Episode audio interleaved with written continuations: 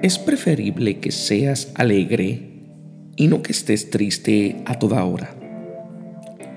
Es mejor que sonrías y no que permanezcas haciendo mala cara. Es deseable que vivas sereno y no que te mantengas alterado. Es más adecuado que te ames y no que te menosprecies de continuo.